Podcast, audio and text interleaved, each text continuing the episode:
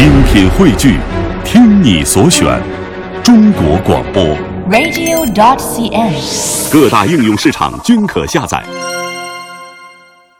嗯我们今天的节目当中，当然也有艺文活动推荐哈，要给大家来送出演出票。没错啊，今天为各位来送出的演出票呢是，说句实话，各位应该非常的熟悉了，嗯因为这个剧呢是一二年的时候上海首演，之后也到咱北京有一次全国的巡演，对吧？嗯，呃主要是这部小说大家之前就已经很熟悉了。那可不，对，这是根据韩寒小说来改编的话剧《一九八八》，我想和这个世界谈谈。哎这一轮的演演出从一月二十号到二月一号，每天晚上的七点三十分，除了周一休息之外呢，都会在北京的国画先锋剧场来上演。没错。那这一轮演出跟上一次相比有哪些不一样的地方呢？我们马上为各位连线的就是这部剧的导演邵泽辉，邵导，邵导您好，哎，您好。嗯，呃，主持人好，听众朋友们大家好。哎，你好，欢迎连线我们节目啊。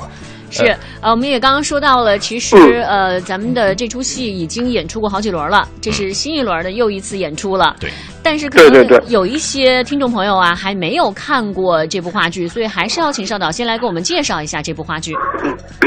啊，这部作品呢，就是根据韩寒的小说《一九八八》，我想和这个世界谈谈，嗯呃，改编创作的。嗯刚才主持人已经提到了，这部作品是二零一二年在上海首演。嗯，嗯、这次呢，在北京演出的是啊、呃完全另外一个版本。哦呃，之前我在上海排的那个是一个大剧场的，啊，呃，是一个更加，呃，怎么说，更加呃娱乐化、更加呃风格化的一个作品。哦。而这次呢，是一个在一个小剧场进行演出，嗯。呃，更加文艺化的一个作品。哦。嗯，因为我们这个版本的呃，一九八八想和这个世界谈谈那个，呃，是先后去了法国的阿维尼翁戏剧节，嗯。呃，又参加了这个台北的呃两岸三地的小剧场戏剧艺术节，包括也参加过北京国际青年戏剧节，嗯就是在一系列的这种呃国际艺术节上进行过演出的版本。对，嗯我记得当时咱们青戏节在呃这个一九八八，我想和世界这个世界谈谈准备要上演的时候，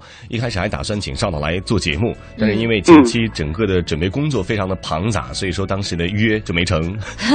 哦，对，是 特别忙，这个作品演起来这个呃花的心思要比较多。对对对对嗯，那既然邵导说到这儿了，你觉得这次的这个版本哈改编成小剧场的版本之后呢，跟之前的版本最大的不一样是在哪儿？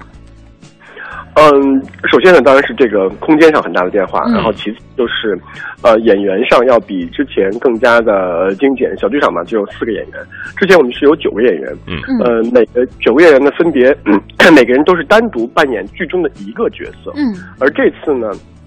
是呃，四个演员要在剧中扮演不同的十几个角色，哦，有一人分饰多角儿这样的情况。嗯，对，它是更加看点。由嗯。对更加结合了这种小说的这种文本的叙述性和表演性相结合的作品。嗯，而之前大剧场的版本呢，更加是每个人都是在一个表演工作上来呃进行，没有有一个叙述的东西。嗯而这次就是一个更加呃文艺化的一个作品。嗯嗯，对，更加的呃感人更加的就是有这种呃情绪和情感上的共鸣。嗯、刚刚邵导在呃，主要向我们分享这次的改编就在于小剧场版的《一九八八》，呃，应该比之前的版本更加的文艺化。嗯那么要说，其实这个文艺某些方面是集中在韩寒的这个文学作品里的，所以说，我想嗯从今天的这个话剧的角度来采访一下咱们的邵导，您觉得韩寒这部小说它最大的精髓在于哪儿？有没有把这它里面最大的精髓通过小剧场的方式给它诠释和表现出来？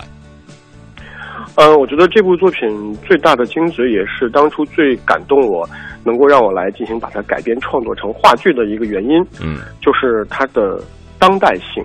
嗯。嗯，它是和我们中国当代社会的生活紧密相连的一部作品，嗯尤其是写了呃主八零后嗯。年轻人成长过程当中的很多呃回忆，嗯。嗯。很多理想，嗯。很多生活的现实和在成长道路上的困惑。嗯，我觉得这个是特别感动我的，因为它特别特别的真实。对，嗯。就是在我们任何一个朋友的身上都可能发生过或经历过类似的故事，嗯，所以这个作品特别容易在剧场演出的时候和观众产生很强烈的共鸣。没错，我觉得这个是一个好的作品，嗯，特别需要的东西。它不仅仅只是通过一个作品在看别人的故事，嗯而是能够通过这个作品看到自己的曾经，看到自己的过往和未来。嗯我觉得这个是嗯特别有价值的地方。嗯，既然会导演这部作品，我相信邵导其实本人也应该是还挺喜欢韩寒的这个小说的，韩寒的作品的。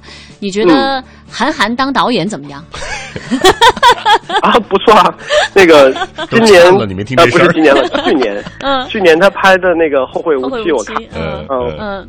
还是在电影院里面去看的，嗯。呃，买票去支持他的票房，嗯。呃，因为当时，呃，他在拍《后会无期》这部电影的时候，正好我也在拍一部电影，嗯，然后在另外一部电影叫《一个勺子》，我不知道你们听没听说过，嗯，听说呃，是嗯陈建斌陈建斌导演，对我给陈建斌做执行导演，对，就是我们今年拿去年拿了金马奖，对对对，拿了五个提名，拿了两个奖。是当时我们拍摄的时时周期是差不多的，我们嗯同时几乎同时开机。嗯我跟韩寒还经常在呃网上有过一些交流。嗯呃，就是这次的创作对于我们来讲，嗯、就是尤其是像他是一个年轻的新导演，嗯他很多呃，就是这种电影的镜头语言嗯这种感觉还是不错的。嗯其实我们都挺惊讶的。嗯嗯嗯呃，当然，这个很重要的是，因为它有一个很好的一个文学功底。嗯对呃，从小说，从这种文学创作，呃，成为一个电影导演，其实可能并不是特别的难，嗯因为很多好的作品，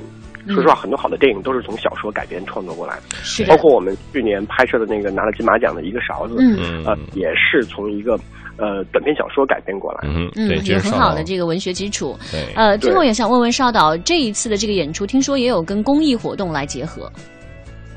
哦，对，这个是呃，我一直以来在搞戏剧创作和戏剧演出当中要呃保持的一个习惯吧。嗯嗯，因为我觉得戏剧呃作为一种文艺生活，它会引起很多呃这个人群的关注，尤其是那些嗯、有文化，包括在经济实力上也有一定基础的朋友的关注。嗯而这些他们热爱这种戏戏剧艺术、热爱小剧场话剧的人，其实都是有了一份爱心的。所以我经常会在我的演出过程当中，呃，结合很多公益活动。嗯这次呢，是我们和这个敬语者家园一个嗯自闭症康复中心，嗯，呃，有一个合作。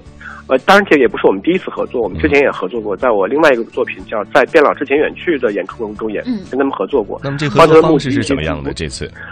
呃，这次是这样，因为这次这个经营者家园那个的呃主要的负责人的窦老师呢，他做了一个非常牛的事情，嗯，他在中国从北京徒步走到拉萨，嗯在这个过程中，然后做一路上为呃这个自闭症康复做宣传、做推广的一个活动。嗯，他们出了一本书，嗯同时呢，呃，他们还就是跟他一起去，呃，行走这个呃道路的有一个自闭症的一个男孩嗯，他画了很多画儿。